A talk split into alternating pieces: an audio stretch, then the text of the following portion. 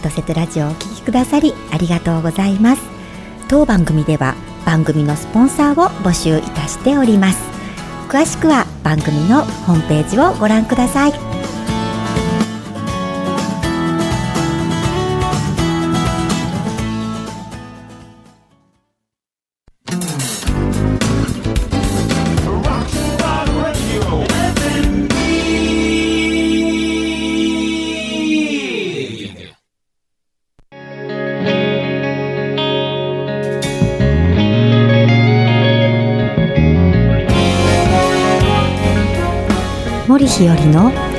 トセトラジオ。お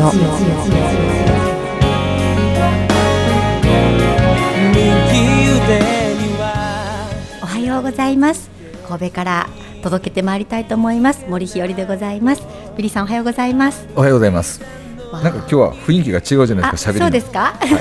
い、なんかね以前に、はい、あのこの始まりの時の印象と本編の印象が違うって言ってくださった方がいて、はい、そういうこと今ちょっと思い出してしまって なんかすごいよそ行きになりました。よそ行きせんとそのまま森ひよりをいつになったら出すんでしょうか？いやこれはラジオでは出せません。出せませんって。なんか心の中でまたあれがあるんちゃう、えええ、ちゃんとしょって。いやいやそうですね。いやいろんなことありましてね。はいはい。まあいろんなことあり久しぶりの収録やそう山ほど聞きたいこといっぱいあるんですいやいっぱいありましてね。このいやいやいろいろありましてね。じゃあ今日はいろいろ第一弾で。はいわ、はい、かりました。いろいろお話しさせていただきます。はいよろしくお願いします。よろしくお願いします。休憩中に忘れんようにねネタ。うん忘れない。はいお願いします。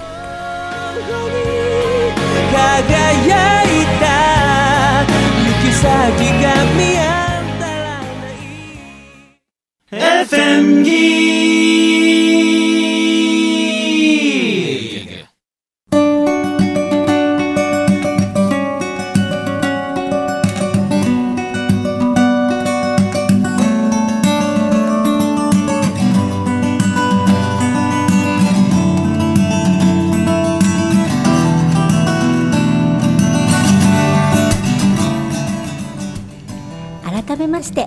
ございます。ございます。ビリさん今週もよろしくお願いいたします、はい、どうですか？ちょっとあの、ええ、6月ということで、はい、拉致会ということで、ね、ええ、ちょっと梅雨のイメージの曲を入れさせていただきました、ね、いや初めて今回お聞きしましたが、はい、爽やかな。そうなんです。ね素敵ですよね、雨の後の感じのイメージでね、ちょっといいですね。私が雨大好きだから。言ってましたね、特に長靴履くんが好きなんでしょ？大好きです。はい。もう長靴履いて水たまりに入りたい。そうやね。子供みたいに、はい、バカがまたその話したらそっちにちゃうよ、そうそうそう。ダメダメダメダメダメ。でもね今日さっきほらオープニングで私いろんなことありましたって言っておせいやもう本当いろいろあったんですけど、はい、それをいわ皆さんにお伝えしたいと思いながらも、うん、今ねこの次のこの音楽聴いてる間、はい、あのその話は皆さんが聞いて面白いのかって思って大して面白くないかもしれないということを心配。面白いか、えー、面白くないかを決めるのは、えー、リスナーの方でございます。そうですか。じゃあ私そんな何でもない話を喋っていいんでしょうかね。喋ってほしいですね。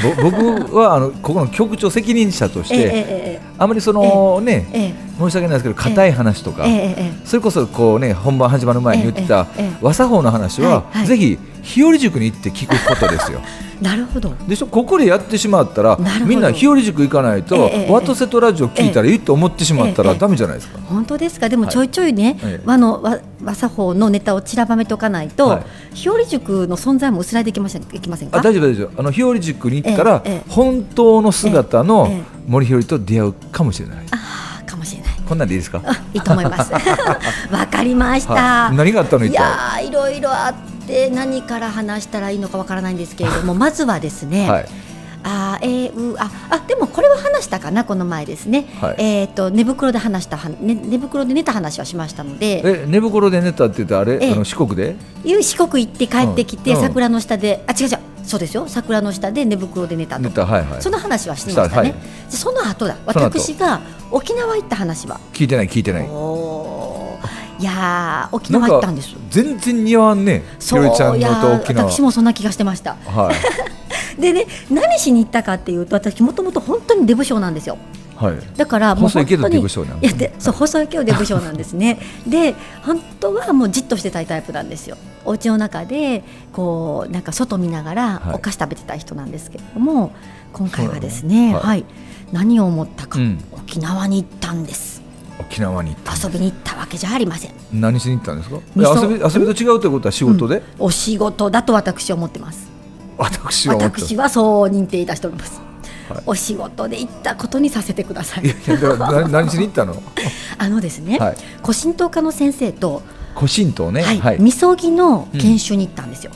古神道の先生、古神道を教える先生と、はいみそぎのみそぎの勉強を教えていただきたんですよ。教えてもらいに沖縄に行ったんです、はい、はい、あのやっぱりですね、はい、この日本の神道古神道の源流はどこから流れてきたかと言いますと、うん、沖縄の方から流れてきたとその先生おっしゃるんです、ね、その先生はね。先生おっしゃる。いろんな説あるから、ね、そうなんですそうそう。それでですね、はい、なのでまあ日本の神道の源流があるので、うん、古神道あのまあ沖縄のみそぎに行きましょうということを誘っていただいて、うん、でちょうど私あの一緒に講演とか、はい、あのさせていただきたいなと思っていた女の子が参加されるので、じゃあ二人でね、あの行った先で打ち合わせもできますねなんて言って。はい、それでえご一緒させていただくことになったんですね。ということは女性が多いあ、そうですね。えっとですね、女性、え、それでも男性もいらっしゃいましたよ。あ、そうなんはい、とても熱心な方々がいらっしゃいまして、それを勉強しに行ったんですね。で。あのちなみに沖縄は、えっと沖縄そうです。本島？本島に行ったのとそこからえっと久高島と久高行ったんや。行きました。そして、えー、宮古島から、うん、えー、大神島に行かせていただいて、久高っていいらしいね。いやいろいろ思うところがありました。はあ。うんなんかでも経験っていつもね、うん、私申しますけれども経験って、まあ、自分のために経験させていただくということはもちろんながら、はい、やっぱり何かにのお役に立つために経験させていただいていると思うので、うん、何のために今ここにいるのかななんて思いながら行かせていただいたんですね。でその経験もとても貴重な経験だったし、うん、そしてああそうそうそう。ああの話はまだしてませんね。その日帰りで愛媛に行った話はしましたね。嘘？本当ですか、うん、その日帰りの愛媛の前にその沖縄に行った話、うん、途途中でやめたらいかんか？やめたやめたそう行ったよっていう。で何かあったんでしょいやえー、っとですね、ちちなみに僕、今、うん、パパッとメモしただけで5つメモしたで、僕。え何メモしたんですか？その沖縄行ったことで気になることが、はい、その古神道の源流が、うん、え沖縄にあるっていう先生と、まずどこでどう出会ってどんな目的で行ったか聞かんとそれこそ遊びに行ったん違うとあじゃあちょっとそれ話しましょうか。これ30分で終わるかな、おらんかったらまだ来週もそうですか、はい、あとですね、うん、えっと時々あのー、中村文明さんとの出会いの話をしてますね、はい、私、はいはいはい、でその後東京ですよねそうですそうです、その後中村文明さんからの、はい、えー、からある女性の話を聞いていて。ある女性の話、はい、でもその女性とは中村明さんに直接紹介してもらったわけではなく、お名前を聞いていて、うん、でも何かのご縁で知り合って、うん、そして、えー、私の講座にも来てくださることがありましたしということは一般人の方？えー、今もったいぶってますけれども、うん、皆さんが知ってる方です。え僕も知ってる 白駒ひとみさんですね。白駒さん、ね、はい、ひとみさんのあのお名前を聞いていて、うん、でも中村ひさんに紹介していただいたわけではなくて、うん、別のところで知り合う機会があって、うん、それであのまあご縁いただいたんですね。でそのご縁から始まって。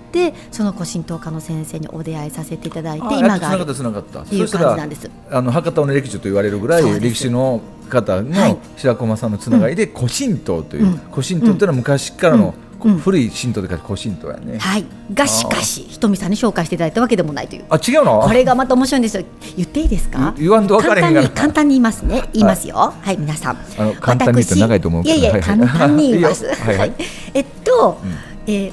流れが大事ですからね、世の中流れが、でとまず2011年の2011年はい、は10月ぐらいに6年前ねはい私は中村文明さんと再会をしました。再会をしました、はい、えっと、以前に多分67年前まで私は中村文明さんの講演会に行ったことがありました、はい、で懇親会とかもあるので、うん、よくお話をさせていただいていました、はい、ただし私その後東京に引っ越してしまって、はい、で東京に行った時の周りの方々は、講演会とか行く人全然いなかったんですよ、なので講演会情報が全く入ってこなくって、うん、その間東京に住んでた間多分私講演会というものを一回も行ってなかったんじゃないかなと思うんです。行ったことなかったんや。全然、であのそういう方が周りにいないのでうん、でいないっていうことはこんなに行かないんだなっていうぐらい行かなかったんですね。うん、でもその2011年の10月に私は何を思ってたかというとその時もうすでに、えっと、礼儀作法の話をさせていただいてたんですがその年の3月には、はい、あの東北の震災がありまして、うんね、それまでは企業研修なんかも受けさせていただいてたんですけれども、うん、東北の震災以降は、うんやはりあの東北の方々が見せてくださった日本人らしい姿がなぜできるのかっていうことを、道を学ぶ人間の責任として伝えていき、そのお姿なり命がけで見せてくださったその、ね、あのなぜそういった姿ができるのかということを決してあの風化させちゃいけないと思ってそれからもう本当ピタッとですよ。あの2011年の3月以降は企業研修はもっともっと優秀な先生がいらっしゃるからそれはその先生方にお任せして、うん、やはり道を学ぶ人間の道を学ぶ人間としての責任としてやはり私も霊法ですけれども霊の道だと思っていたので、うん、なのであのその根底にあるなぜその姿ができたのかという根底にある大和の心を伝えていかなきゃいけないと思ってですね、うん、そこからはもう切り替えてですね、うん、あの霊法を通してと大変失礼ですけれども霊法に対してですねでもその根底にある大和の心を伝えていくっていう活動に移行していったんですね。はい、でそれをすればするほど罪悪感に駆られていってしまったのは私が話をさせていただくことというのは決して特別なことではなくって、はい、もっともっと霊法の真髄はあると思うんですよ。うん、でも私が話させていただくことは日本人が日本人として当たり前の価値観もしくは日本人らしさというものを保っていかなきゃいけないって思っていたから、うん、なので、うん、あの私が話させていただく日本人あの話というのは、本当に日本人として当たり前の話ばっかりだったんですね。でこういう当たり前の話というのは、今でこそ当たり前になってない当たり前じゃなくなってしまったから当たり前だった最近は当たり前じゃなくなってるそうなんです、はい、なので、まあ、お仕事になっていたということなんですけれども、でもこれをお仕事としているうちはいつまでたっても当たり前という価値観に戻っていかないんだろうなと、やはりお金を払って聞けることという特別なことの枠にずっと収まっちゃうのかなというふうに思ったのでこれは仕事にしちゃだめだと思ったんです。それでボランティアでしようと、うん、で、えー、ボランティアでするっていうことはお金をいただかないから問題ない、うん、正社員で働いて問題ないんだろうけれども問題にならないために周りの方に迷惑かけないために、派遣会社に登録をして、うん、月曜日から金曜日普通の OL さんですよね。派遣社員として働き、土日は、えー、そのボランティアで大和の心を伝えられたらいいなっていうことをしようってその震災から半年ぐらい経った時に決めて、うん、で10月のある日月火の仕事1日10時間しゃべるっていう仕事をいただいたんですけれども、うん、その仕事を最後にして自営業をやめようと思ってたんですよ。はいはいはい、でその自営業もやめようと思っていた日の月火ですよね。前日日曜日ですよね、うん、前日の日曜日にいつものように霊峰の師匠のところにですねお稽古に行くということで、うん、私はあの大阪に行った帰り品川駅で降りたんですね、はいはい、で品川駅で降りたらあの誰あのお友達と会う約束してたのであの改札に向かって歩いてたんですけれども、うん、えーお手洗い行こうって思って U ターンして皆さんを流れた逆流してたんですね、うん、そしたら前から歩いてこられたのが中村文明さんで、そうであのびっくりしてああお久しぶりですみたいな感じで、うん、でもその時はもうお互い用事があったのですれ違うぐらいで本当にあの一言二言喋って終わったんです、うん、でもその2日後ですよ私が自営業のあの最終日ですね。火曜日10時間喋った。その後打ち上げしてくださっていてその時に中村文明さんから電話かかってきて、うん、携帯電話にですね、うん、であんなとこで会うなんて何かあると思うかひょうちゃん喋ろうって言ってくださって、うん、明日まで東京にいるんだけれども今日の夜か明日の夜空いてますかって言ってくださったので、次の日は私オフにしてたので、はい、その次の次の日は派遣会社に登録に約束行く約束してたんですけども、うん、次の日オフにしてたので明日暇ですとか言って話したことから、うん、あの結局その仕事を辞めちゃいけないって言ってくださったので、うん、自営業が今も続いているということになって、そしてそれまではどちらかというとこじんまりと本当に、本当に今も草の根ですけどもっともっと草の根みたいな活動をさせていただいていて、でもその中村文明さんとの再会によってで講演会をさせていただくことになってきて最近はあの講演会の回数も増えてきたなっていう感じなんですね、はい、なので中村文明さんのおかげで今があるんですけれども、うん、中村先生あの足向けて寝れないんですけれども。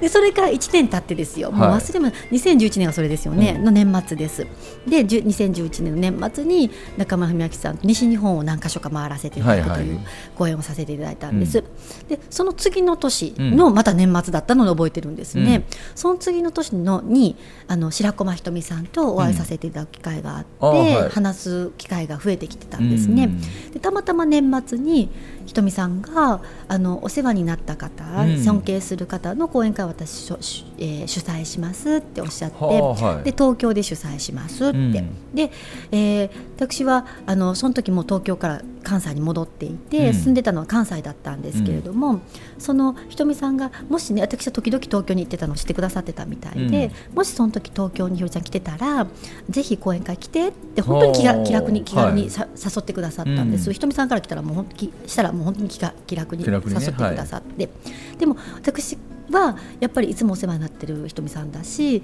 そのその用事他に東京で行く用事はなかったんですけれども、うん、そのためだけに行って差し上げたら喜んでくださるかなって思ってそれでその講演会に行くことにしたんです。東京のね。はい。大井町っていうところにあったんですね、で行ったんです、うん、そしたら、うんと、その話がとっても私の今その時の自分にとってすごく重要な話をしてくださったので、うん、ああおごりがあったななんて思いながらひとみさんが喜んでくださるから行こうなんておごりだったんで私にとって必要だから誘ってくださったんだなと思って反省しつつですねひとみさんは主催者でいらっしゃったからいろんな方とお話しされていらっしゃったので、はい、これで話しかけるのはちょっとあの後からご挨拶した方がいいなと思って、帰ってからメールでもしようと思って黙って帰ったんですね。はい、で大井町駅に着いたんですけれども一人で行ってたものですから、うん、大井町駅の電車いろいろあるんですけれども、うんもうたった一駅なんですけれどもどの電車に乗ったら品川駅に行くか分からなかったのでこの電車かなあの電車かなとか言って駅のホームでですね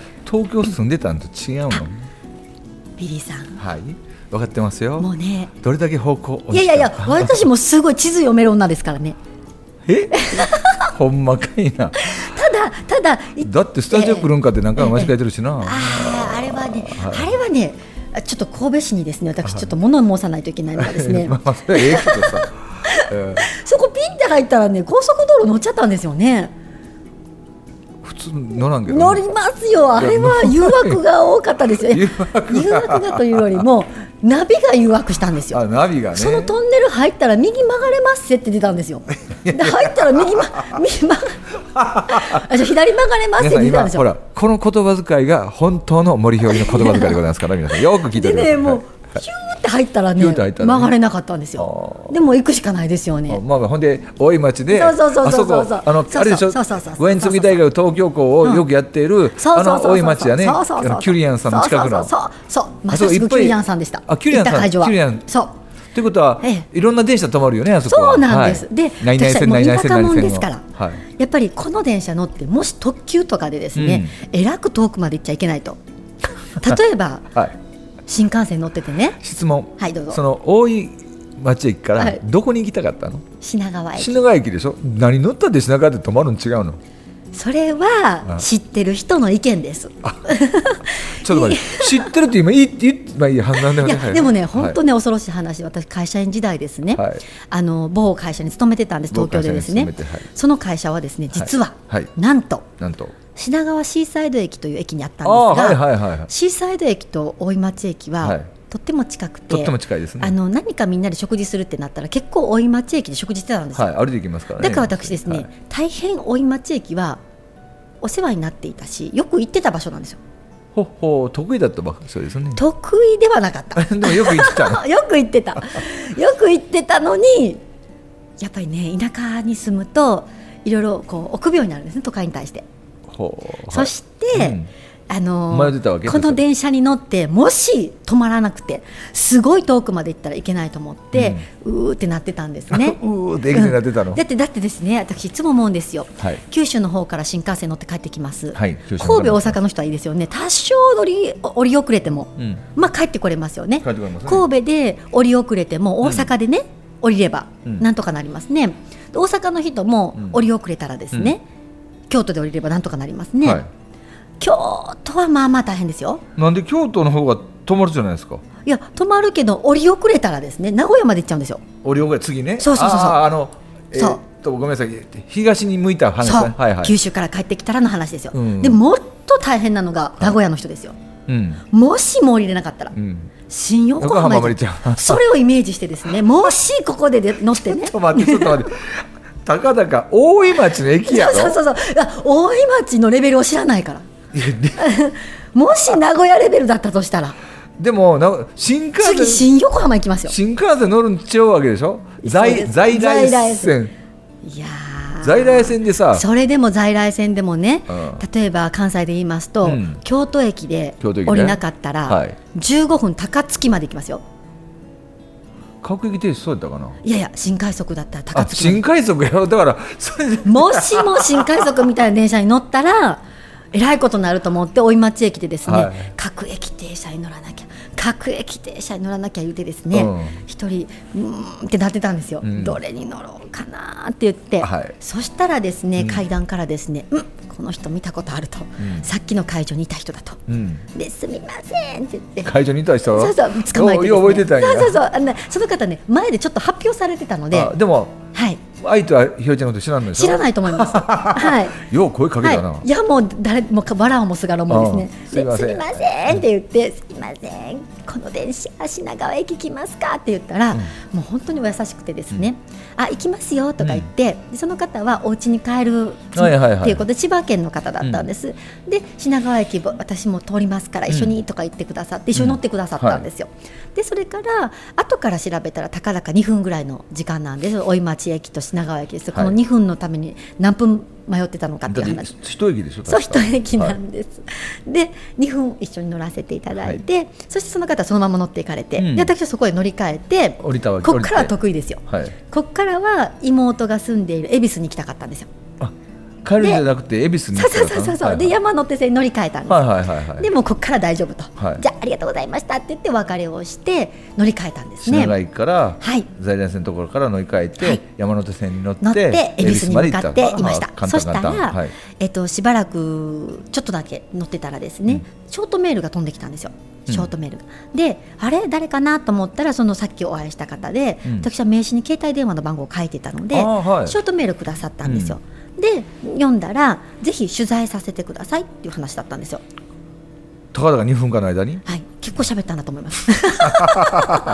ぜひひろちゃんを取材させてください。はい、なんかそういう関係の仕事の人だった、そうなんです。あのね、えっと父出版社っていう、はいはい、出版社の営業マンの方だったんですよ。女性の方だったの？え男性だったんですけど、はいはいはい、はい、でその方があの父の中にですね随想っていうページがあるんです。はいはい、その随想のページの中で、ぜひ紹介させてくださいって言ってくださったんですよ。いい僕父出版のいろんなの見てるけど、一回も声なんかかってことないですよ。本当ですか？はい、ビリーさんが？ないですよ。あら。はい。でですね、うん、えー、と思って、うん、そんな恐れ多いと思いながらも、うん、その月中にですね、それは今度はまたその営業マンの方ではないんですけれども、取材してくださる方がいて、京都で取材してくださって、はい、それで半年後ぐらい載せてくださったんです。すごいじゃないですか。そうだからあの時道に迷ってみるもんだなと思ってですね で人に道聞いてみるもんだなと思ってですね、本当にあの迷い道とかね、例えば、まあ、迷子ですよね迷子になったりとか、遠回りとかそれにも無駄がないんだななんていうことをですね教訓としていただきましてですね、はい、今があるんですけれども、はい、でそれでですね、はい、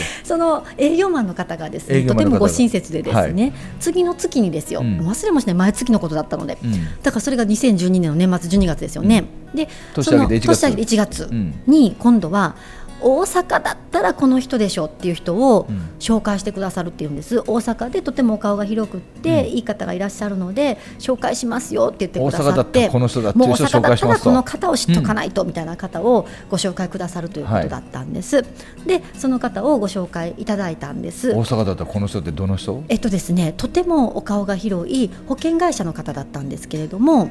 うん、その方はねきっとねあのビリーさんをご存じない方だと思うんですね。でとてもお優しくてですね。いろんな会にあの呼んでくださったりとか、あのいろんな方ご紹介くださったりしたんですね、はい、今でも本当にお世話になっている方なんですけれども。でその方が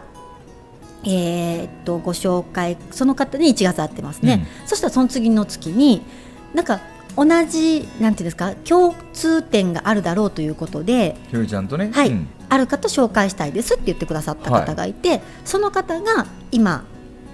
最初にお話しした古神とかの先生だったんです。そしたらえ2月に、そうです、はい、そうです。そうです。2013年の2月にお会いさせていただいて。からのおつながりの方なの、ね、そうなんです、はい、はい、でそとててもお世話になりまして、はい、いろんな勉強を教えていただいて、うん、だから本当にあの例えば言霊の話とかも教えてくださったりとか、例えば神道のことですとか、教えてくださったりとかしているんです。でその方が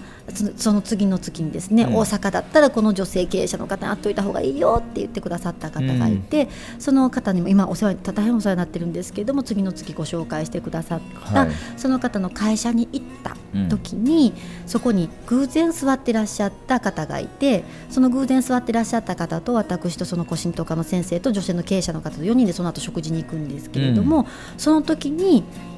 みんなで約束したことがあって、うん、それは何を約束したかというと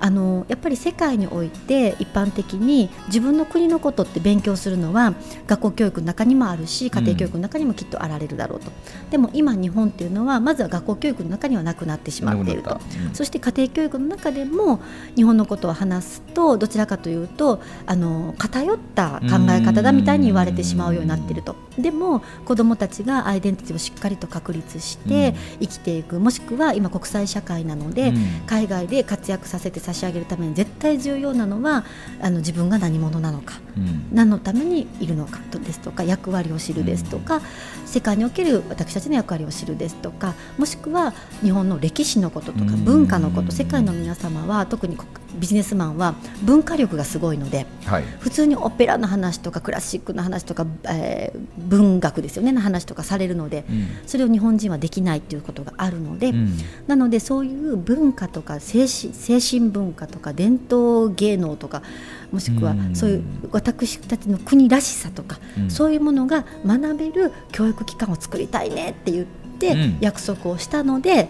今そういうそう集まった仲間であのそういう教育機関を作っていけるようにという活動になってきているっていう原点がそこにあるんですね。年越しなわけね。そうですね。まだまだまだなんですけれども、そういう活動になってきていて、はい、ちょっと前にお話しさせていただいている例えばねいろんな活動幼稚園とか行かせていただいてますけれども、そういう活動にもつながっていて、ここから今度学校法人とかねそういうところまで行けるかどうか分かりませんけれども、うん、に至っているということなんですね。その約束をさせていただいたお一人がその古神道科の先生で、はい、その先生と一緒にこの前沖縄のみそぎの勉強に行ってきたって教えていただいてたっていうことなんです。で、はい、気になる女の子っていうのは誰？えっと、どの女の子、え、あの、一緒に沖縄行った。あ、はい、えっと、あの、宝塚歌劇団出身の。堀内飛鳥さんっていう、はい、はい、はい、はい、飛鳥さんといろいろ一緒にしたいねっていう話をしていて。それで、あの、お話しましょうって言って、一緒に彼女もそっちの方向に行ってるんよね、そしたら。もう本当に、あの、いろんなお勉強されていらっしゃいます。とっても勉強熱心でいらっしゃるので。そっか、僕の聞きたいことの、ね、二つ答えていただいたんですけど、僕は。どちらかというと、そうそう。その古神道を通じて本当の日本のことってさ、はい、男の人でたくさんいろいろ伝えてる人がいるし、えー、歴史っていう大まかのとらまえてその人物のなぞらえていろんなことを白白込ひとめさんやってるけども、はい、本当にいつの間にか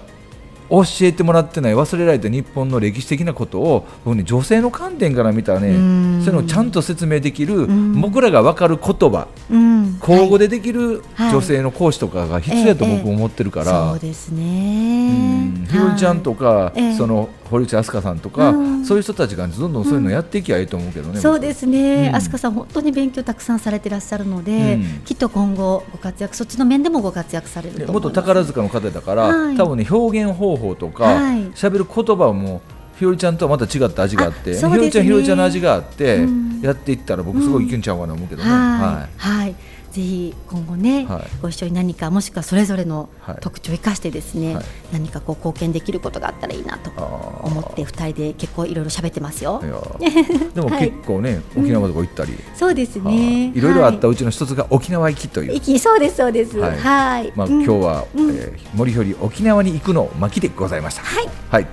来週は何の巻かわかりませんが、はい、またいろいろな話を聞かせてください、今週もありがとうございました、どうもありがとうございました。